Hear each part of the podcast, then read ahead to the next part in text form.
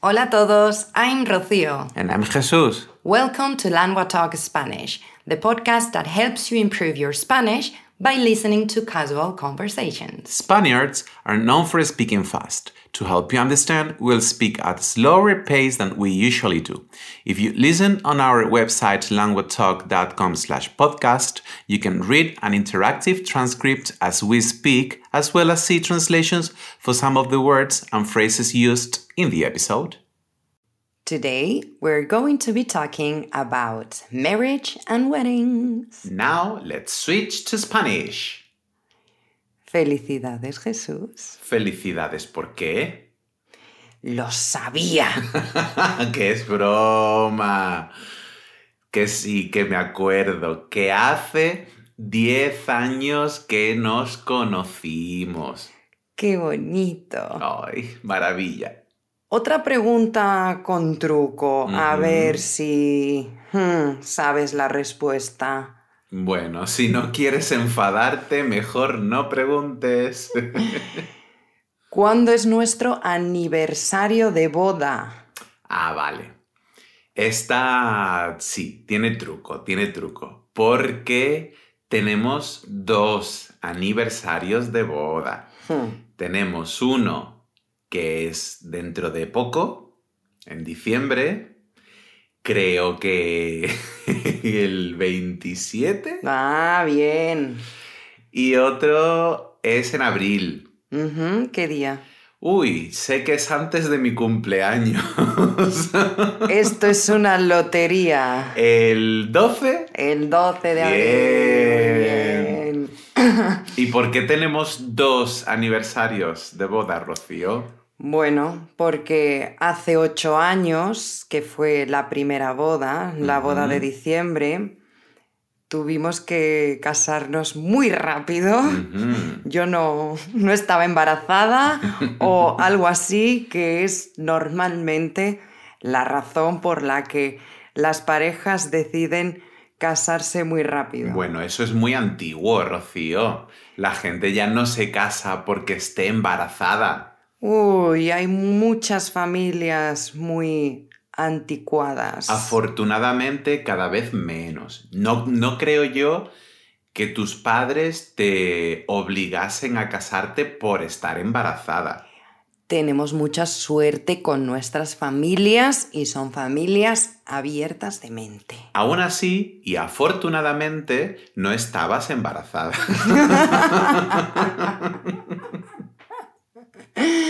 Efectivamente. Y entonces, eh, ese verano, eh, el verano de qué año 2013, Ujú. a Jesús le ofrecieron un trabajo En Arabia Saudí. aquí, cerca, fácil. Una buena oportunidad laboral. Bueno, recuerda que yo tenía ganas de vivir en otro país y demás. Y creo que ni me lo pensé mucho, acepté el trabajo y a Arabia Saudí me fui. Pero en el momento en el que nos informamos un poco de la situación allí, de las leyes, el derecho, nos dimos cuenta de que un hombre y una mujer que no pertenecen a la misma familia no pueden vivir juntos. Bueno, yo creo que a nadie le extraña pues este tipo de leyes en un país como este, ¿no? Y es cierto, em, para que tú pudieses venir a vivir conmigo, nos teníamos que casar. Ay, yo recuerdo a mi madre cuando me preguntó, "Eh, vale, os casáis porque os vais a vivir juntos, pero, Rocío, tú le quieres, ¿no? Ella estaba preocupada porque yo pudiera tomar una decisión precipitada. ¿Y para qué te ibas a ir si no me querías a Arabia Saudí? Es que Jesús, llevábamos saliendo juntos muy poco tiempo. Un año o así, ¿no? más o menos, un año. Mi madre pensó que era una locura, pero además casarnos Mm. era una locura casi más grande. Pues sí, pues eso hicimos y entonces aprovechamos las vacaciones de Navidad para celebrar una boda muy pequeña, muy pequeña. Para firmar el contrato y tomar unas cervezas con nuestros padres, nuestros hermanos y nuestros sobrinos. Exactamente. Y punto. Pero si empezáis a conocernos a Jesús y a mí un poco, probablemente sabéis que nos encanta una celebración. Sí. Una fiesta. Bueno, sí, a mí me gusta una fiesta. No necesariamente una boda. Después vamos a hablar de si te gustan o no te gustan las bodas. Vale. Y entonces, en abril, eh, em, bueno, juntamos a la familia en una boda no muy grande, porque éramos 80 personas.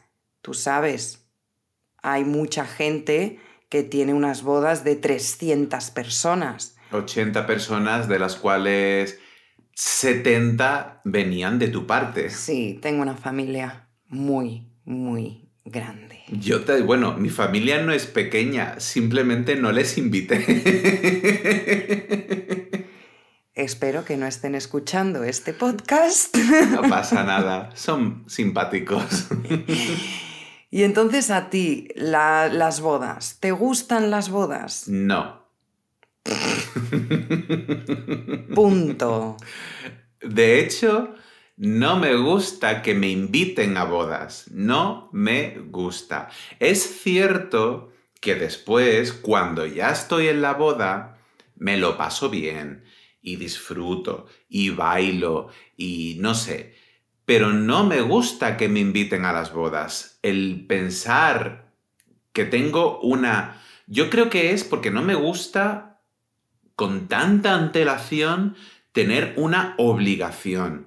Es como, te invito a una boda, vale, pero es que esa boda va a ser un día del el próximo año en el que no sé ni dónde estaré, ni si seguiremos siendo amigos, ni... No, no sé, y no, no me gusta, me agobia, me agobia que me inviten a las bodas. Si de repente una persona, un amigo, me dice, mañana es mi boda, vente, voy. Pero si me dice, el año que viene es mi boda, vente, le diré, no lo sé. Ay, a mí me encantan las bodas. Y además, normalmente hay comida buena, hay barra libre, hay música, hay amigos. La parte mala, que es muy, muy caro. Porque si es en tu misma ciudad, bueno, pero normalmente las bodas son en otra ciudad y tienes que comprar billetes de avión o de tren, el hotel, las mujeres, tú sabes, tenemos que comprarnos un vestido, unos pendientes. Y además de que, por ejemplo, si la boda es un sábado, que normalmente es un sábado, y está en, como tú dices, en otra ciudad, que necesitas, no sé, como seis horas para llegar en coche y tienes que trabajar el viernes, no disfrutas porque te vas el sábado muy temprano, llegas a la boda, eh, empiezas la boda, termina tarde, eh, te tienes que volver el domingo porque el lunes vuelves a trabajar. Es un agobio ¿Y el regalo, Jesús? también. El regalo, eh, ¿cuánto está establecido más o menos en España? Eh, decimos que mm, pagamos normalmente como 150 euros por persona. Hmm, Es como el mínimo, ¿no? De buena educación son 150 o 200 euros por persona. Si ya eres una persona muy cercana a los novios, eh, pagas más dinero. Pero también este tipo de obligaciones, cuando te invitan a una boda de una pareja que no son amigos cercanos y tienes que hacer este esfuerzo de físico, tiempo y dinero, Bueno, es que tampoco entiendo por qué un amigo no cercano te invita a una boda. Sí, yo he rechazado ir a bodas y creo que no es necesario tampoco inventarse una excusa. No puedo. No me apetece. Te odio. No me llames nunca más. Desaparece de mi vida. Gracias a esta invitación hemos dejado de ser amigos. ¿Y tú has estado en muchas bodas? No en muchas, como te puedes imaginar, he dicho que no a muchas de ellas. Ni siquiera invité a mucha gente a la mía. Pero yo, por ejemplo, tampoco he estado en muchas bodas. Nosotros el otro día, cuando hablábamos de la amistad, yo hablaba de mi amiga Blanca. Blanca va como a siete bodas al año. Sí. Sí, a la gente. Lo mismo es que nosotros no tenemos amigos. Oh, la gente no nos quiere invitar a sus bodas porque, no sé. Eh. Bueno, tampoco tenemos muchos amigos casados. Mm, la mayoría son solteros, de hecho que no tienen pareja. Y mm, puedes recordar, no sé, la mejor boda en la que has estado o la peor o alguna anécdota. Pues mira, voy a recordar una, no fue la mejor, tampoco la peor, fue una boda normal, pero que por la situación fue bastante peculiar. Hmm. En esa boda has estado tú también. Hmm. ¿Recuerdas la boda de Paul en Tailandia. Madre mía, madre mía. Recuerdo primero una cosa y es que estábamos en Tailandia y nos invitan a una boda de una tailandesa y un filipino. Y yo pensé, va a ser espectacular porque va a ser completamente diferente. Intercultural, ¿no? A todo lo que hemos visto y en Tailandia una tailandesa. No. Mm. Bueno, lo primero fue... Llevábamos poco tiempo en Tailandia. Sí. Lo primero fue em, eh, cuando Paul me preguntó que si iba a ir a su boda, le dije que bueno, que sí, que íbamos a su boda. Y lo siguiente fue cuando me dijo que si quería ser yo eh, la persona que le ayudase a organizar, eh, pues la persona que tiene el micrófono y le va diciendo a la gente lo que tiene que hacer. El padrino. Más, más que eso. Primero, antes que, eso, me, me dijo que si quería ser yo, pues eso, la persona encargada de, tener el micrófono, de decirle a la gente dónde tenían que ir, cuándo íbamos a cenar, el momento del baile, etcétera, etcétera. Qué responsabilidad para una persona a la que acabas de conocer. Evidentemente le dije que no. Ah. y entonces, seguidamente me propuso ser el padrino de su boda. Y era como, ¿En serio? Llevo aquí, no sé, ¿cuánto llevábamos? ¿Cuatro meses? Sí. Y ya tengo que ser el padrino de tu mm, boda. Me consideras tan amigo tuyo. También tenemos que decir que en España no existe esta tradición de damas de honor y padrinos. Y entonces era un poco más raro incluso. Afortunadamente éramos cuatro los padrinos. Mm.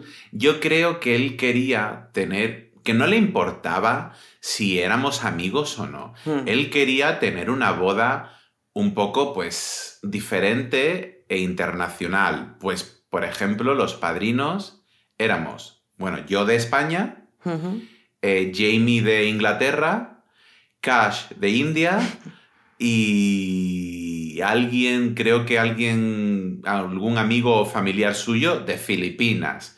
Cuatro padrinos de cuatro países diferentes. Una buena mezcla. Y lo, interesante, lo más llamativo de la boda eh, fue eso, que era una boda católica como cualquier otra boda en la que habíamos estado.